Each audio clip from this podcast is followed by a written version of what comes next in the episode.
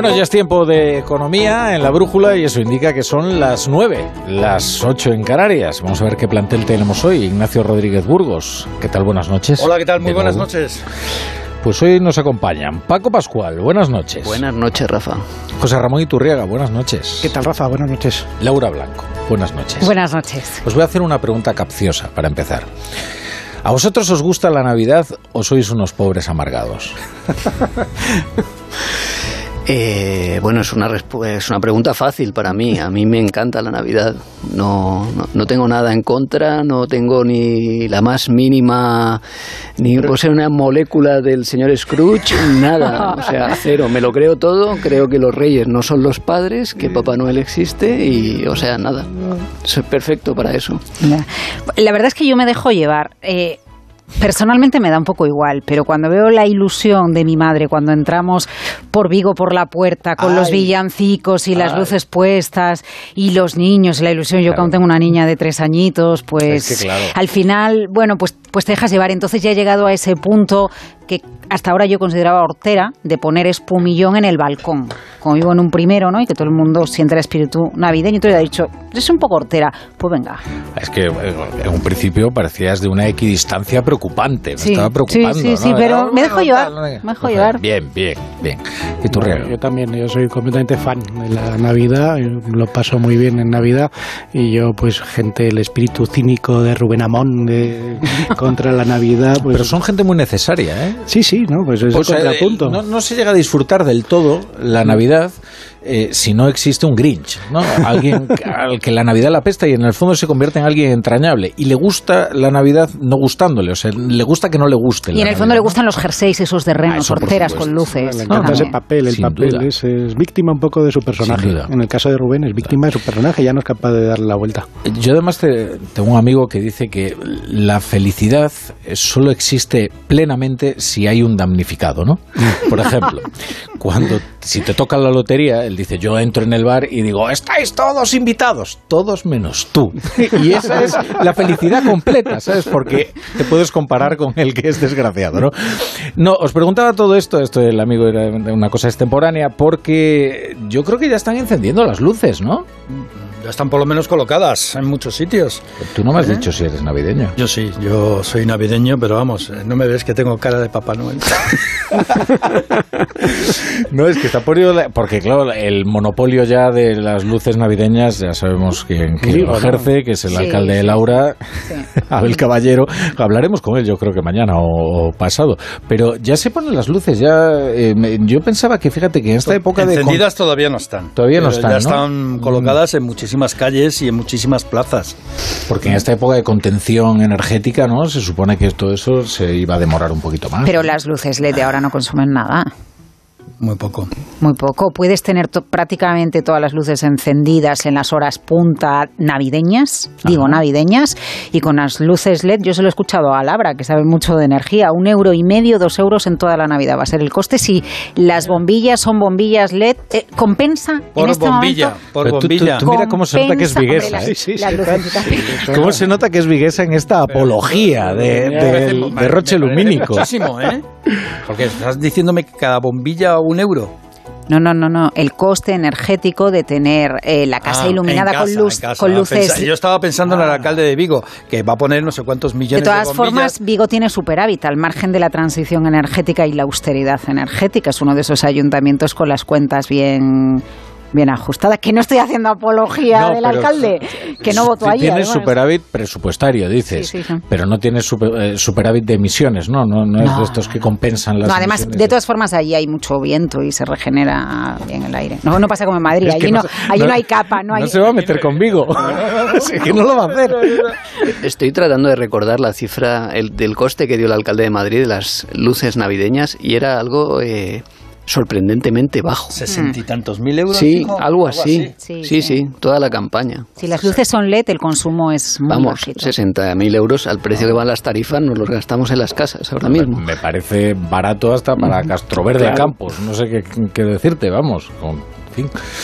Bueno, pues eh, ya resueltas mis dudas, eh, vamos con la mirada cítrica. Querido Ignacio. Pues vamos allá. Hoy es el Día Internacional de la Filosofía, que por cierto eh, fue uno de los responsables del siglo de las luces, ¿no? Ya que hablábamos de luces, pues mira. bueno, pues parece... Todo está aislado. Todo está aislado.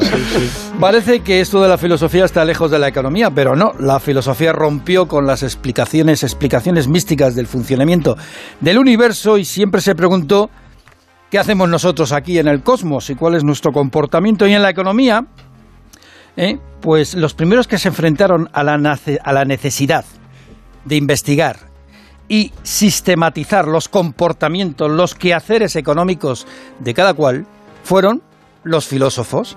Por ejemplo, la Escuela de Salamanca supuso uno de los orígenes de la ciencia económica, como afirmaba Schumpeter, ¿no? Bien. El jesuita Juan de Mariana fue de los primeros en advertir precisamente que la inflación era un fenómeno monetario y ya en el siglo XVI. Claro, que tenía, tenía mucho ejemplo por delante, con todo el oro que llegaba de América. ¿eh? Oro que se transformaba rápidamente en inflación y en deuda. Y ahora, fijaros, no llega oro de América, pero seguimos, seguimos con la inflación ¿eh? y seguimos con la deuda pública, que está en máximos históricos.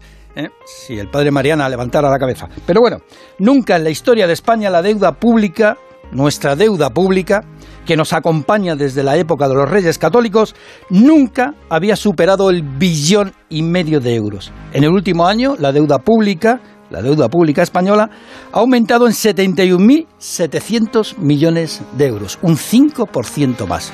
¿Cuánto le deben los liberales a Juan de Mariana? ¿Verdad? Mercado Qué poco reivindicado es por ahí, ¿no? La verdad es que en los últimos años cada vez más, cada Sí, vez más. es otra la escuela de Salamanca cada vez más. Incluso Juan de Mariana tiene cosas muy interesantes sobre la teoría política.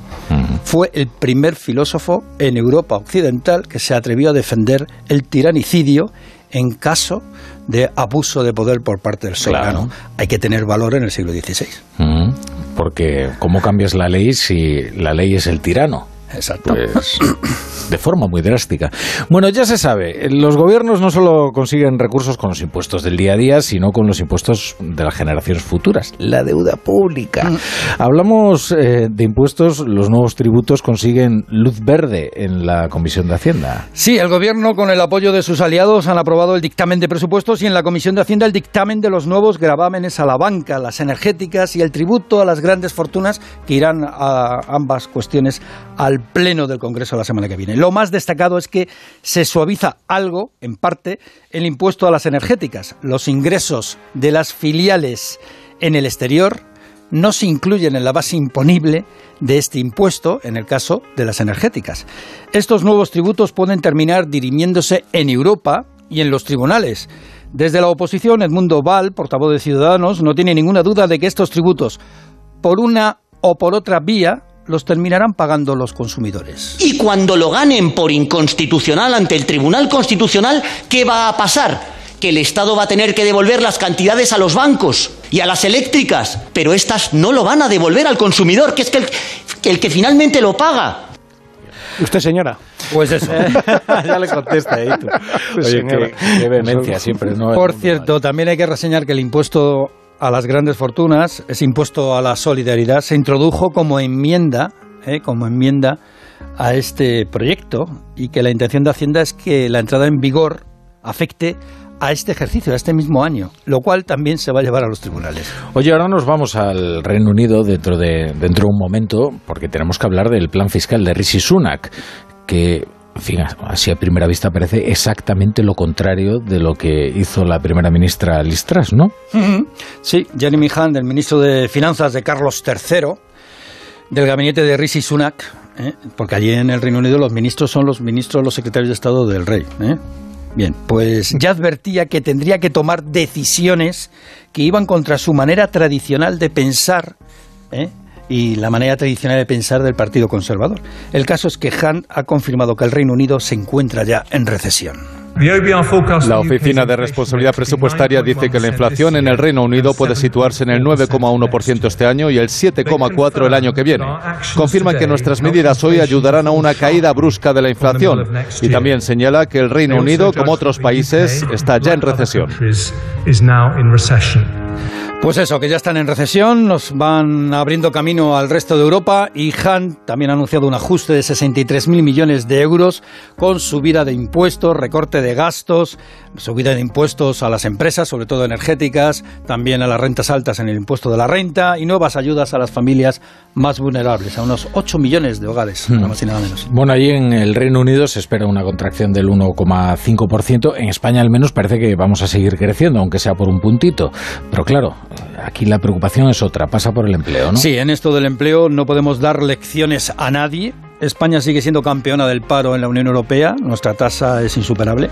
En noviembre no se va a crear empleo en términos medios ¿eh? Eh, según la afiliación adelantada de la Seguridad Social, a tenor de lo que ha dicho el ministro de la Seguridad Social, aunque él también ha destacado que en términos desestacionalizados serían 86.000 más. Por cierto, mañana hay protestas de trabajadores de la Seguridad Social en todos los centros de este servicio público por la falta de personal y por la mala calidad de la prestación precisamente de los servicios. Habrá que inventar cosas para mejorar este servicio público. Al menos, mira, en esto de inventar, hay un invento español que ha sido elegido por la Comisión Europea como uno de los más destacados del viejo continente, una batería para el almacenamiento de energía renovable de la Universidad Politécnica de Madrid, fundamentada en el silicio a altas temperaturas. Vamos, que es incandescente, como la propia actualidad. Hay más noticias de la economía que repasamos con la ayuda de Margarita Zavala. Empezamos por una buena noticia. Se ha renovado el acuerdo para exportar grano ucraniano. Sí, se ha renovado por 120 días, lo que permitiría garantizar la exportación de grano durante cuatro meses, lo que viene siendo buena parte del invierno, con todo lo que eso supone. Un acuerdo que ha sido posible gracias a la mediación de nuevo de la ONU y de Turquía, porque los ucranianos y los rusos no hablan entre sí de estos temas.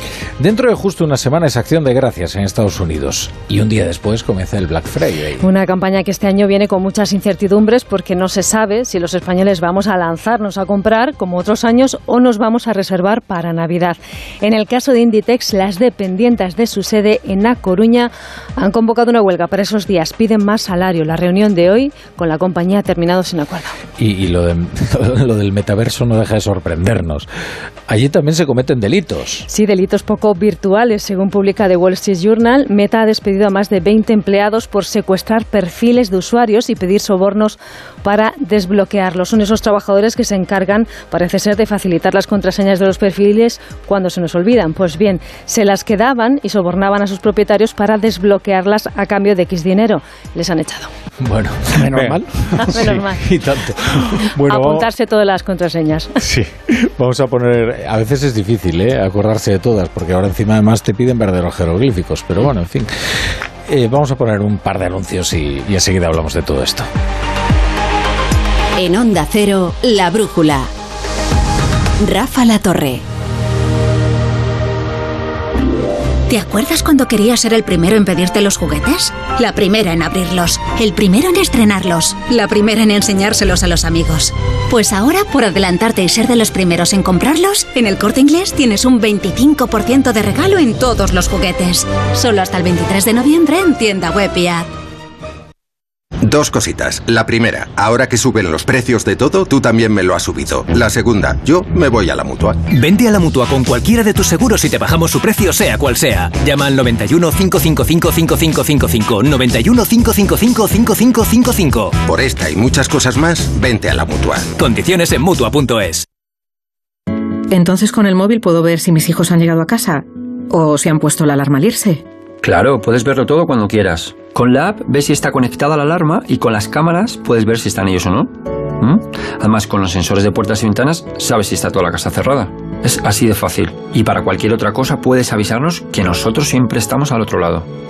Protege tu hogar frente a robos y ocupaciones con la alarma de Securitas Direct. Llama ahora al 900-272-272. Era un 22 de diciembre de 1939 cuando un niño de San Ildefonso cantaba el gordo. Al mismo tiempo, un vecino de Jaén se enteraba de que era uno de los ganadores. Tan agradecido se sintió aquel jienense, que le pagó al niño sus estudios hasta licenciarse, con una única condición, que nunca nadie conociera su identidad. Un sorteo extraordinario lleno de historias extraordinarias. 22 de diciembre, Lotería de Navidad. Loterías te recuerda que juegues con responsabilidad y solo si eres mayor de edad.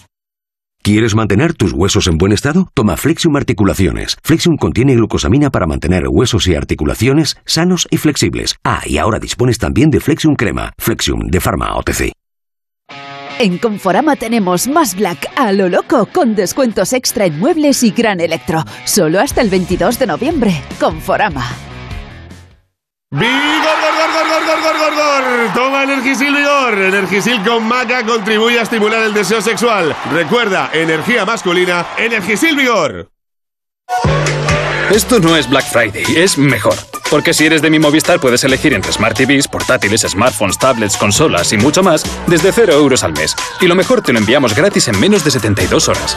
Además, si llevas tu antiguo smartphone a una tienda Movistar para reciclar, te lo recompran. Infórmate en movistar.es o en tiendas Movistar. En Opel llevamos 40 años innovando con nuestro Opel Corsa y lo celebramos por todo lo alto con los Opel Anniversary Days. Disfruta de condiciones excepcionales hasta el 21 de noviembre. Entrega inmediata y 4 años de mantenimiento y garantía en el Opel Corsa, Crossland y Mocha. Financiando con Opel Bank S.A. sucursal en España. Más info en opel.es. En Onda Cero, La Brújula, Rafa La Torre.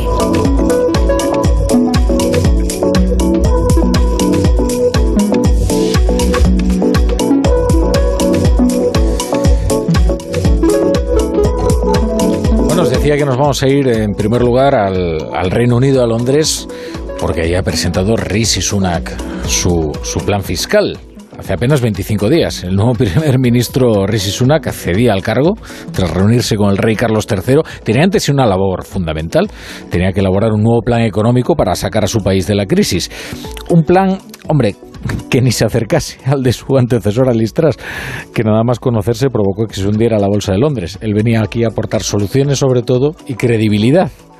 Hoy Sunak ha dado a conocer ese plan y por lo que hemos visto la bolsa de momento no lo ha recibido mal. Corresponsal en Londres, Celia Maza, buenas noches. Buenas noches, Rafa. Bueno, ¿estoy yo muy equivocado o el plan es exactamente todo lo contrario de lo que Listras eh, había propuesto y que hizo tumbar la libra?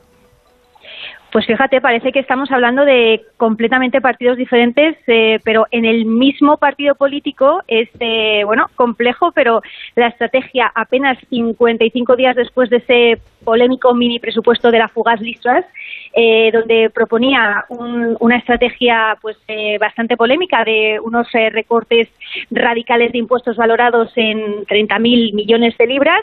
Ahora, como decimos, en el mismo partido político, apenas dos meses después, tenemos un gobierno que no solo está promoviendo eh, una subida de impuestos de 30.000 euros, de 30.000 millones de libras, perdona, sino que también eh, lo acompaña de unos recortes valorados en 24.000 millones eh, de libras. Entonces, eh, es, un, es un cambio completamente de, de 180 grados eh, que busca, pues, eh, no solo eh, equilibrar las cuentas de un país que ya está en recesión, que tiene una inflación disparada eh, que supera el 11%, que tiene una deuda pública que roza el 100% del Producto Interior Bruto. No solo es eso, sino tenemos eh, que hablar de un plan fiscal que, en teoría, eh, lo que también buscaba, al fin y al cabo, era la supervivencia de ese partido conservador que, bueno, después de 12 años en el poder, pues está mostrando graves síntomas de agotamiento, sobre todo en los últimos meses. Tenemos que hablar que eh, en apenas tres meses los eh, británicos han tenido eh, tres primeros ministros diferentes y cuatro titulares del Tesoro. Le- Lo que vemos es que, bueno, algo de, credi- de credibilidad ha aportado a la economía este plan de Rishi Sunak, porque al menos los mercados han reaccionado bien, ¿no? Eh, pues eh, sí y no. Eh, en definitiva, está clarísimo que Rishi Sunak tiene un perfil completamente diferente a- al de Liz Truss. Su ministro del Tesoro, Jeremy Hunt, también despierta muchísima más confianza que Kwasi Kwarteng. Pero lo que mm, ha recogido ya críticas es el hecho de que eh, las medidas más dolorosas en términos de austeridad, en términos de esos recortes, se van a implementar para después eh, de las elecciones generales eh, previstas para 2024. Esto eh, busca de alguna manera evitar el castigo del electorado, pero bien sabemos que los mercados no les gustan los llamados presupuestos del mañana, es decir, los presupuestos donde se anuncian medidas para imponerlas en un momento en el que no se sabe si el partido va a estar eh, en Downing Street y ahora mismo pues el Partido Conservador, según las encuestas, no tiene muchas posibilidades a lo mejor estar en el número 10, aunque bueno, ya se sabe que aquí en Westminster un año es una eternidad, entonces eh, sí que es cierto que el Partido Laborista tampoco cuenta con un plan B definitivo, eh, sí que es cierto que el Partido Laborista tampoco tiene ahora mismo al, líder más eh, carismático del mundo, entonces bueno, vamos a darle tiempo porque a lo mejor mm. Rishi Sunak pues puede hacer lo, lo que se ve ahora imposible. Un año, fíjate, un año en Reino Unido. Os da tiempo ahí investir a cuatro primeros ministros, por lo menos. Celia Maza, muchas gracias. Un saludo.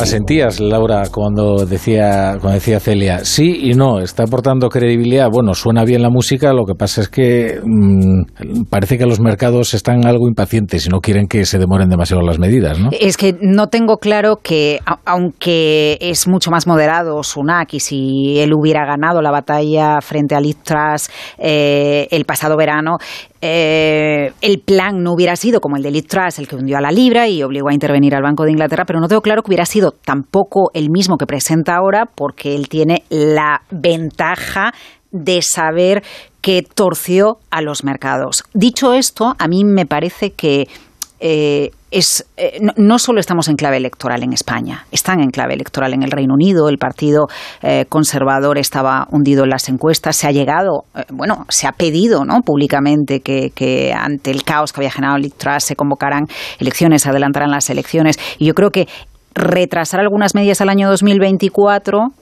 y medidas sociales que adopta son más medidas laboristas que medidas propias de lo que podríamos esperar del Partido Conservador. Ojo, que baja el umbral a partir del cual se va a pagar el máximo impuesto sobre la renta que eleva los impuestos a las compañías energéticas. Solo hay un pequeño guiño que se lo hace a, la banca, el impuesto extraordinario a la banca, que sí que aplica una rebaja, aunque lo sigue manteniendo.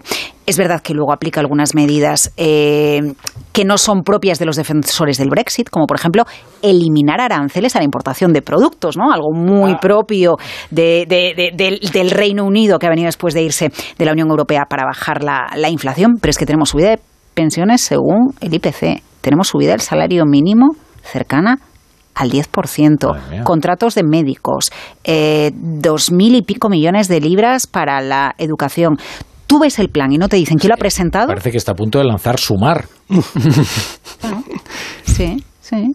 Tú ves el plan sin ver quién lo ha lanzado y lo que piensas es que estamos en un gobierno laborista. Es decir, es un plan pensado para que el votante no se le vaya. Claro. Y después de la que se había liado en el Reino Unido, bueno, yo tampoco creo que los mercados hayan aplaudido el plan, creo que, lo que no quieren son sustos principalmente y es la reacción que hoy hemos visto la libra. Iba hablando eh, iba hablando Hunt en el Parlamento y la libra primero empezó bajando luego volvió a subir pero bueno yo creo que lo que no quiere es que haya sustos no y la realidad es que la deuda pública británica creo que llega a los 3 billones a los, a los 3 billones de dólares. Bueno, pero hay que mirarlo con respecto al PIB. ¿eh? No, no, nos dejemos llevar por las cifras. ¿Cómo son estos liberales de salón? Eh, sí, lo que pasa es que de respecto al PIB, claro, la economía baja y entonces ya sobre el PIB me sube, ¿no? Bueno, pero yo creo que el dinero se va acumulando. Boom, boom, boom. mira lo que decía Burgos antes. Ya, sabéis que yo llevo regodeándome con respecto a lo que está pasando en el Reino Unido de un tiempo a esta parte, pues mucho, porque yo pues está baño de humildad que se están dando los británicos desde que pues de una forma un poco atropellada decidieron salir de la Unión Europea, pues yo pues lo miro con, con regocijo, o sea, lo tengo que admitir a los niveles de cinismo de, Rubén Amón, pero esto me encanta y entonces me encanta que se estén dando este baño de realidad, porque bueno, este presupuesto eh, no hubiera sido necesario si hubieran si hubieran mantenido dentro de la Unión Europea. Estamos viendo que eh, presupuestos mucho más expansivos están siendo posibles dentro de los países de la Unión Europea. ¿Por qué? Bueno, pues lo estamos viendo en España, porque podemos ir o en cualquiera otro de los países de la Unión Europea. Bueno, pues porque tenemos el paraguas de la Unión Europea y además hemos aprendido a utilizar los bonos europeos europeos, estos, los bonos que al final lo que estamos es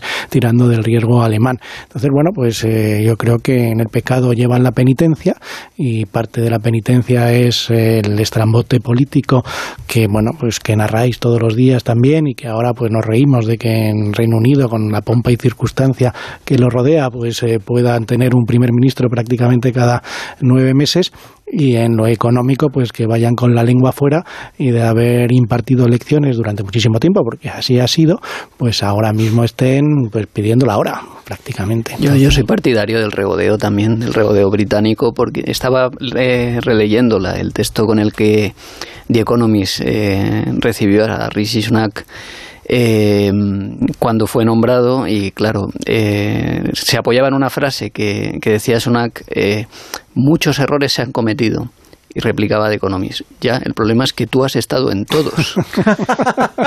claro, es que Sunak fue el hombre que apoyó el Brexit, pero no el Brexit de cualquier manera, sino difundiendo todas las, las mentiras del Brexit. Después, tres años después del referéndum, apoyó una solución extraordinaria. Dos puntos. Boris Johnson.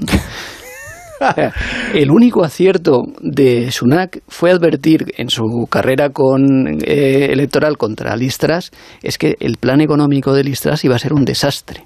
Y en eso acertó. Quizá lo que no sospechaba es que para ponerle remedio le ha tenido que poner el remedio este, que como decía Laura, a ti te dicen que este plan es del Partido Laborista y te lo crees, pero perfectamente. O sea que eh, eh, entiéndaseme bien, yo quiero que le vaya bien a los británicos, pero, que, pero que el karma persigue a estos dirigentes del Partido Laborista. Las familias. Se está es aquí eh, eh, Turriaga comandando el arma de Invencible. Yo, quiero, que le vaya bien a los británicos si no se cruzan con España en el Mundial. Pero, pero el resto está bien. Pero fíjate, salen encuestas cada dos por tres sobre lo que piensan los británicos sobre el Brexit y cada vez hay más eh, personal arrepintiéndose de la decisión tomada por su país, ¿no? Mm. Eh, pero bueno, eso. Pero ahora mismo ganaría, por ejemplo, el, un Remain en lugar del Brexit. Es complicado. Yo creo que unas segundas partes nunca fueron buenas y, sería difícil que hubiera un segundo referéndum tan, tan, pronto. Eso no quiere decir que no lo, no lo vaya a ver, ¿eh? pero, ahora mismo... Yo me refiero en los, en los apoyos o los equilibrios que hay entre la gente que los que estarían en contra del Brexit. En contra, ¿no? Pero tampoco te creas que las, las diferencias son abismales, ¿eh? Eh, esto es una cuestión de, lluvia fina, ¿no? Y pero vamos, hablando de los laboristas, me ha hecho mucha gracia lo que ha dicho Raquel Reeves, la, portavoz del Partido Laborista. Señor Han, usted lo que ha presentado aquí ha sido la factura de la carnicería económica que han hecho ustedes antes. Claro, el mismo, el mismo gobierno. O sea, ustedes llevan en, el, en este gobierno, el Partido Conservador, llevan muchísimo tiempo, los últimos años, desde David Cameron, y dicen, y ustedes están aquí presentando la factura de la carnicería económica que han provocado. Lo que pasa es que, bueno, la gente no se acuerda que Boris Johnson ganó las elecciones con una amplia mayoría. Sí, ¿Eh? muy amplia. Y después, Boris Johnson fue el líder que empezó ¿eh? a desgastar desde el poder esa misma mayoría que había conseguido, ¿no? Pero mirando lo que nos toca más cerca, que es lo que ha pasado en la Unión Europea, el avance en política fiscal estos años desde que los británicos han salido ha sido extraordinario. O sea que tenemos que agradecer mucho que se hayan ido. Hombre, que eran un freno. De verdad, eran un freno. esto es, eran un freno y ha sido siempre una traba para todos los avances y en política fiscal estos años, porque también ha venido impulsadas por todas las circunstancias a las que nos hemos enfrentado. Pero la emisión de eurobonos hubiera sido mm. absolutamente imposible porque los británicos se, hubieran opuesto. Entonces hoy, pues es una práctica ya habitual que empezó con el COVID por las circunstancias extraordinarias y ahora, bueno, en actuales, eh, en momento económico actual, dado que viene de Alemania además el origen del problema, pues no va a haber problemas para, o no va a haber inconvenientes en emitir más eurobonos para financiar las políticas extraordinarias fiscales, porque Keynes, también británico, eh, funciona cuando siendo liberal como soy, pero Keynes funciona como ha demostrado el COVID cuando los problemas económicos son temporales y con los británicos dentro no nos hubieran dejado hacer estas políticas. Eh, pues muchas gracias por haberse ido. Yo espero que Macron sea el nuevo de Gaulle y aunque les den la vuelta no quieran no les dejen entrar. Cuando, cuando se aprobó el, Brexit eh, había una doctrina que era en realidad una cierta butad, ¿no? que decían, bueno, se van, pero en realidad nunca estuvieron. Claro. Reino Unido era una forma de, estar en la Unión Europea muy sui ¿no? Bueno, entraron en la Unión Europea porque no tenían otro remedio para salir de su crisis económica bestial que sufrían en los años 70. Es decir, la crisis económica del Reino Unido ha vivido muchas crisis económicas en estos años eh, y vivió una crisis económica interna que no tenían en el resto de Europa, que fue la de los años 60 y 70, que parecía que crecía, pero crecía mucho menos que el resto del continente. Y llamaron a la puerta insistentemente de la Unión Europea después de montar el EFTA, es decir, su propia asociación de libre comercio, cuando vio que aquello no funcionaba, empezaron a llamar insistentemente a la puerta y, como decía Iturriaga, fue el general de Gaulle el que se las cerraba las puertas todas, incluso las ventanas, por si acaso, para que no entraran, porque decían que eran agentes de los primos. Ahí, hay, dos puntos. Uno, sobre lo que has dicho tú, eh, la carnicería económica en, en sí es el Brexit. O sea, lo que están pagando son los cuentos del Brexit y las cuentas. Lo que ellos contaban era con pagarla a plazos para que no se notaran las mentiras, pero es que les han pasado la factura entera. Al contado. claro, al contado de un golpe. Y después hay un aspecto interesante en el plan que han, porque el señuelo está en, bueno, la, subida de la tributación a las rentas altas, los impuestos extraordinarios a las eléctricas.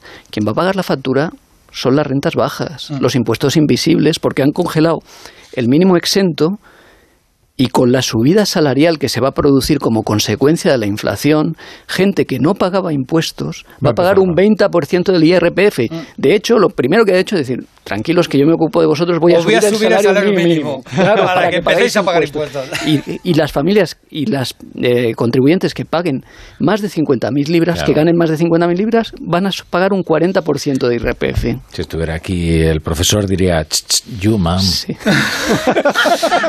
bueno, vamos a poner unos anuncios y seguimos hablando aquí en la brújula de la economía.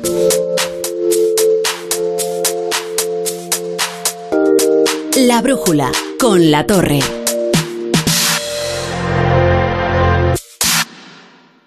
Los Lion Days de Peugeot del 7 al 19 de noviembre incluyen VPST. Ventajas por ser tú. Una oportunidad con todas las letras para disfrutar de condiciones especiales en toda la gama. 300 euros de regalo en carburante o recarga eléctrica y ventajas exclusivas en seminuevos y posventa. Condiciones en peugeot.es. No podemos hacer que baje la inflación, pero este noviembre si te cambias a línea directa sí podemos bajarte el precio de tu seguro de coche y puedes tener un todo riesgo a precio de terceros. ¿Podrán batir esto? Llévatelo mejor al mejor precio. Ven directo a lineadirecta.com o llama al 917-700-700. El valor de ser directo. Consulta condiciones. Cada día, en Onda Cero, las claves para entender la actualidad. Juan Pedro Illanes es juez y ejerce ahora de vicepresidente del gobierno en Baleares. Bueno, estamos hablando de dos planos, el efecto de la ley, si hay grieta, y luego la reacción que tuvo ayer el Ministerio de Igualdad. Bueno, me pareció errónea, no se puede generalizar de ninguna de las maneras. Recibimos hoy a Juan Manuel Fernández, vocal del Consejo General del Poder Judicial. Se está hablando de jueces machistas, se está diciendo que hay fachas con toga, poniendo sentencias. Se han dicho cosas que son inadmisibles presidente del Tribunal Superior de Justicia de La Rioja, Javier Marca. Escuché ayer a la ministra de Igualdad que se está interpretando mal la nueva legislación. En La Rioja y en todos los sitios se van a producir modificaciones de las condenas y revisiones porque los límites máximos y mínimos de algunos tipos han cambiado. Te mereces esta radio. Onda Cero, tu radio. Un millón de likes. Reseñas del negocio con 5 estrellas. En Orange reinventamos nuestras tarifas Love Empresa. Ahora incluyen cosas tan importantes para tu negocio como el crecimiento. Por eso te ayudamos a aumentar la visibilidad de tu empresa en Internet. Llama ya al 1414. Las cosas cambian. Y con Orange Empresas, tu negocio también. Orange. Entonces con el móvil puedo ver si mis hijos han llegado a casa o si han puesto la alarma al irse. Claro, puedes verlo todo cuando quieras. Con la app ves si está conectada la alarma y con las cámaras puedes ver si están ellos o no. ¿Mm? Además, con los sensores de puertas y ventanas sabes si está toda la casa cerrada. Es así de fácil. Y para cualquier otra cosa puedes avisarnos que nosotros siempre estamos al otro lado. Protege tu hogar frente a robos y ocupaciones con la alarma de Securitas Direct. Llama ahora al 900-272-272. En Onda Cero, La Brújula, Rafa La Torre.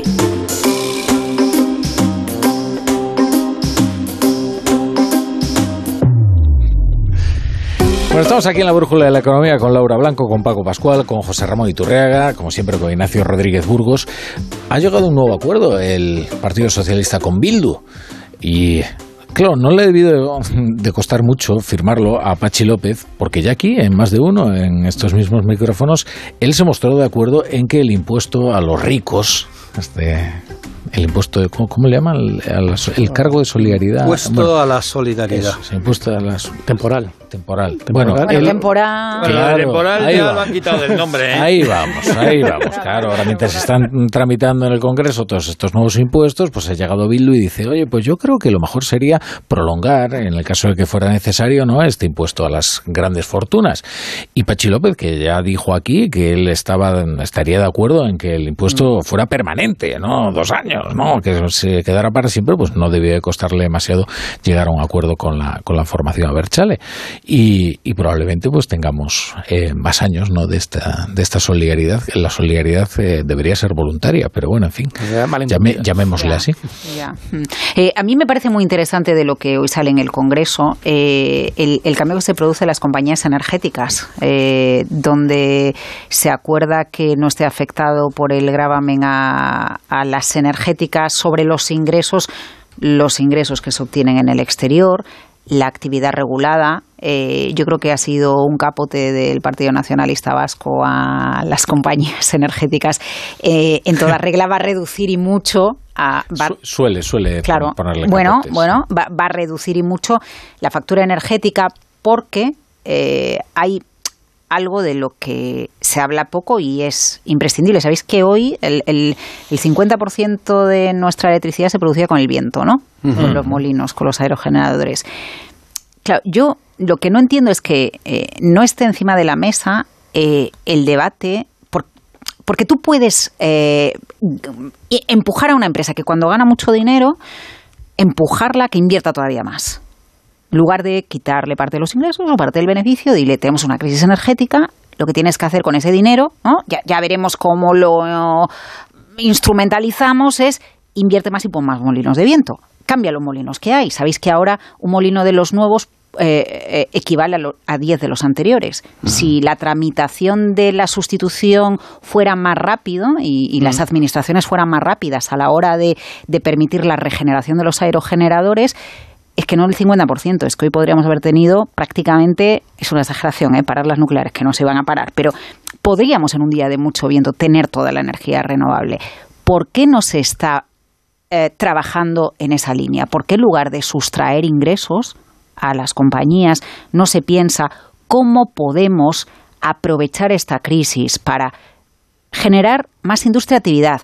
Los trabajos que están vinculados al sector energético son de alto valor añadido, no son puestos de trabajo vinculados al salario mínimo interprofesional. Es industria con salarios más elevados. Eso sería aprovechar una crisis para reindustrializar en el ámbito energético. Yo creo que no deberíamos quedarnos en quitar impuestos y más en un momento en el que, aunque se va a acabar la elevada recaudación que tenemos, porque no la, la economía se va a frenar y va a haber menos recaudación, es que estamos a un ritmo que son 150.000 millones lo que vamos, lo que lleva Hacienda recaudado hasta finales del mes de septiembre. Mm. Sí, solo, eh, solo, en impuesto de la renta, más de 100.000 millones de euros que nunca lo había conseguido. De, no, no, no, está, no, estamos en un problema recaudatorio, aunque tengamos un problema de déficit, aunque tengamos un problema de deuda. Eh, eh, va, vamos a aprovechar, va, vamos a tener un poco de inteligencia económica a la hora de, de, de decir para qué usamos los recursos de las empresas, ¿no? Uh -huh. yo, yo, creo que lo que subyace detrás de todos estos impuestos, tanto las eléctricas como los bancos, como el, la riqueza, como lo quieran llamar, eh, es la arbitrariedad, ¿no? Es una arbitrariedad que es de un algo prácticamente insultante, o sea, no, que, que, que el problema es que es un riesgo a la estabilidad, o sea, al, país como, como destino de inversiones, ¿no? Porque no hay una, una seguridad jurídica, porque si todo es arbitrario, entonces ahora, pues ahora estamos grabando a los, a los bancos y estamos grabando a las eléctricas, pues no. que eh, eso, eso lo están haciendo todos los países. Bueno, pero no deja de ser arbitrario. O sea, pero que tú esta arbitrariedad eh, la estés llevando, o sea, lo están haciendo todos los países, depende de. O sea, el Reino Unido que le mete un impuesto a los coches eléctricos. Ojo, va a llegar aquí lo, lo de que los coches eléctricos... En el no momento que haya los coches suficientes para recaudar un impuesto. Espere- esperemos que antes entre- lleguen las electrolineras. Pero, que- eh, claro, no, no consiste esto en incentivar la compra de un coche eléctrico. O sea que si tú lo que decía Laura, o sea, si tú vas al tema del incentivo, pues el sistema marginalista es el mejor sistema para, in- para incentivar esos, esas inversiones en las energías o en las generaciones más, más, más que producen mejor, que producen con más, o sea que eso es el sistema marginal, es el, el que mejor incentiva esa inversión de la forma más eficiente, esa mayor eficiencia. Pero claro, cuando tú en el momento que te instalas en la arbitrariedad más absoluta, que además estás eh, traspasando las fronteras de la Constitución, o sea, porque estamos viendo que estos impuestos todos son inconstitucionales de origen, bueno, pues es que lo que estás haciendo es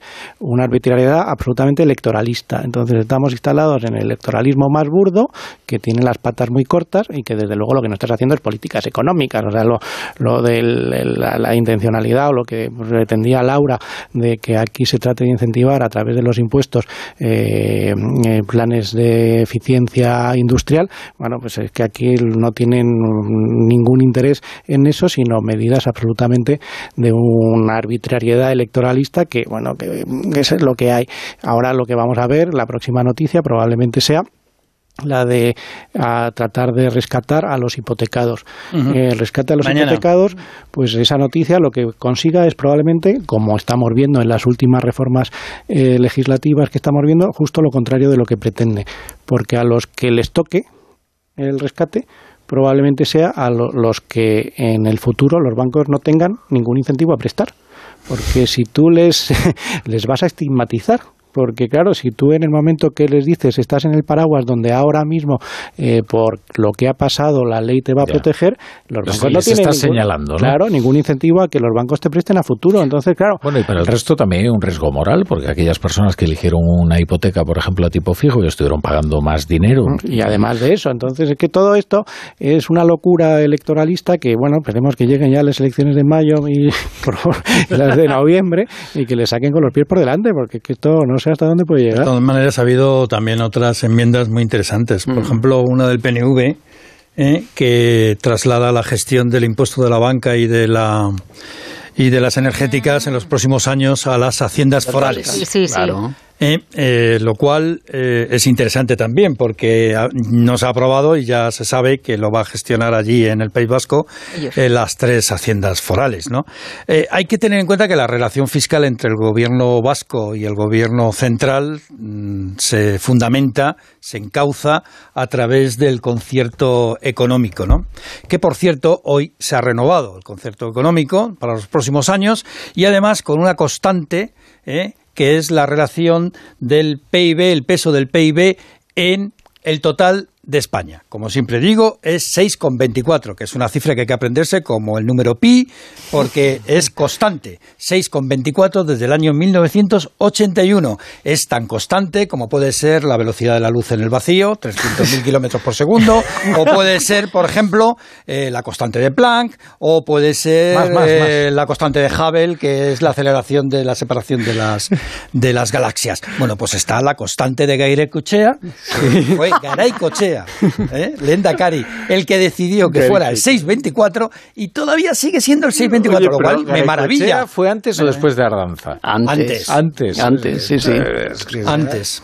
Madre Sí, sí, no. Pero yo creo que. Pero la- eso es una constante, o sea, es una maravilla. Para una cosa que en economía es constante, Creo que el, el- el resumen de esta negociación eh, presupuestaria es eh, impunidad para el nacionalismo catalán, dinero para el nacionalismo vasco. O sea, que, que es que se lo...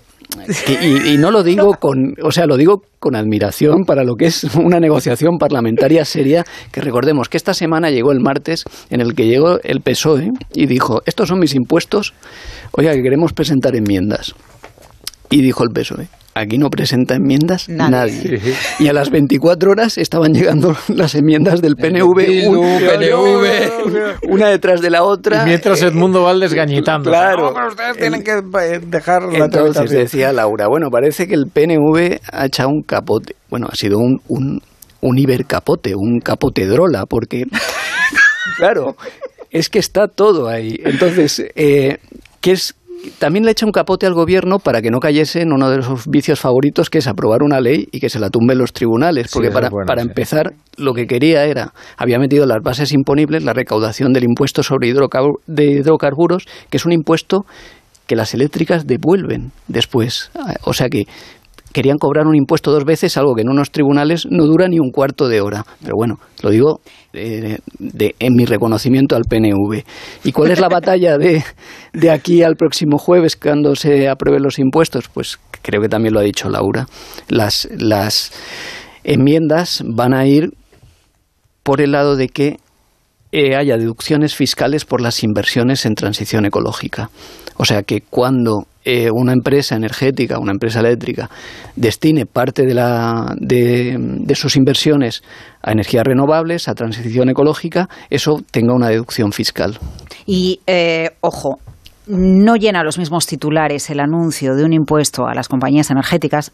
Eh, hablo de los grandes titulares de los telediarios, ¿no? de los periódicos, que las enmiendas que modifican el anuncio que hizo en el Congreso un presidente.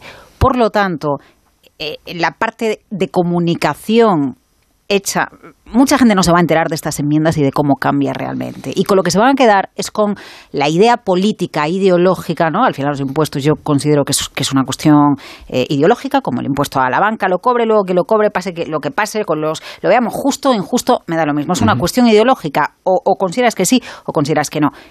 Pero mucha de la gente que sabe que se anunció, que el presidente anunció un impuesto a los bancos y a las compañías energéticas, no saben que los impuestos, al menos el de las compañías energéticas, no va a ser ni muchísimo menos lo que anunció el presidente. Así que el resultado en comunicación política conseguido. Aprobado. Claro. Ahora me ha gustado mucho esta, esta ley que has presentado. Entonces es impunidad para el nacionalismo catalán y dinero para el nacionalismo vasco. Bueno, Tal- ya está tal solucionado, cual. ¿no? ¿Para Solucionados todos los que- problemas. Bueno, todos. Como Igual se diría- generan unos nuevos, ¿eh? Como dirían en la Moncloa, amplia mayoría parlamentaria. Bueno, bueno, bueno, luego hablamos de las amplias mayorías parlamentarias, por cierto. Eh, Qué curiosa, ¿no? La cultura parlamentaria que hay en España, que la gente se cree que las leyes las aprueba el gobierno y luego se desentienden de los textos que han votado. Incluso hay algunos que critican textos que han votado en el Congreso de los Diputados. No sé. eh, hoy llevo un día que... Incluso hay diputados que se enteran meses después de lo que han votado. Sí, también. ¿Sabes? Claro. Y entonces se sorprenden, ¿no? Y luego está Alberto Casero. Ya, que ese no se sabe muy bien lo que Es vota. una categoría aparte. Nunca sabe lo que vota. Digo, nunca sabe lo que vota, con lo cual le, le da igual todo esto. No, pero es bastante curioso, ¿eh? porque estamos asistiendo estos días a una ceremonia de la confusión al respecto, ¿no? en la que parece que incluso una ministra sola es capaz de urdir todo un texto y aprobarlo ella por sí misma y el resto de los grupos se desentienden, ¿no? Porque no ha sido, es la ley no sé qué. Bueno, eh, ya estoy adelantado a la tertulia política. Ya, ya, ya te veo. Es que tertulia de los Ganas, mayores. tienes ganas. Pero es, el te- es que es el tema. Puede ser, puede ser. Bueno, eh, go away. Eh, eh, José Ramón Iturriaga, muchas gracias. Y eh, me ha gustado mucho tu diatriba valiente contra los británicos. Espero que, en fin, no te lo tengan en cuenta. Bueno, ha defendido a sido- Keynes, eh, que es británico. Bueno, que temporalmente. Temporalmente son circunstancias excepcionales como las que estamos viviendo que espero que no se vuelvan a repetir. Pero vamos, espero la llamada del embajador, que por cierto le tengo mucho cariño. Y de Rodríguez Brown. Sobre todo, lo has defendido a pesar de ser británico, sobre A- todo. a pesar, a Sí. pesar. Por lo que el pecado lleva la penitencia. eh, Laura Blanco, eh, ha sido encomiable tu defensa de la política energética de Vigo. eh, espero que por lo menos. Voy para allá en el, en el puente, Claro, me claro. voy a hacer una visita para chequear. Pero que luego en casa te traten bien, porque efectivamente. Bueno, y Paco Pascual eh, ha sentado aquí las bases de las negociaciones del gobierno con los nacionalistas. Ignacio Rodríguez Burgos, las constantes físicas de la economía. Nos vamos ahora a la calle que empieza a hacer fresquito, aunque no tanto como Si no le hubierais cortado. a- el cero a- absoluto. Hubiera dicho más leyes de Eh, claro, estas, es que esto es muy importante que, que lo sepa la audiencia. Eh, no, no podemos estar citando constantes todo el rato.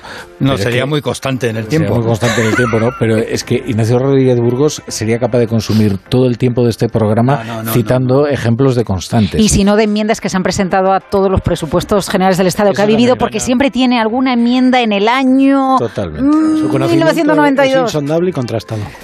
Bueno, no, tampoco, tampoco, tampoco. Te diré, en serio. Es casi, estás- casi como el cero absoluto, Kelvin, cero. Ahora sí. Estás en muy buena forma, ¿eh, Ignacio Rodríguez Burgos? De verdad, Bueno. de verdad te lo digo. Bueno, ya nos acercamos a las menos 10, las 10 menos 10, las 9 menos 10 en Canarias. Esto es La Brújula y ahora nos vamos con la tertulia política.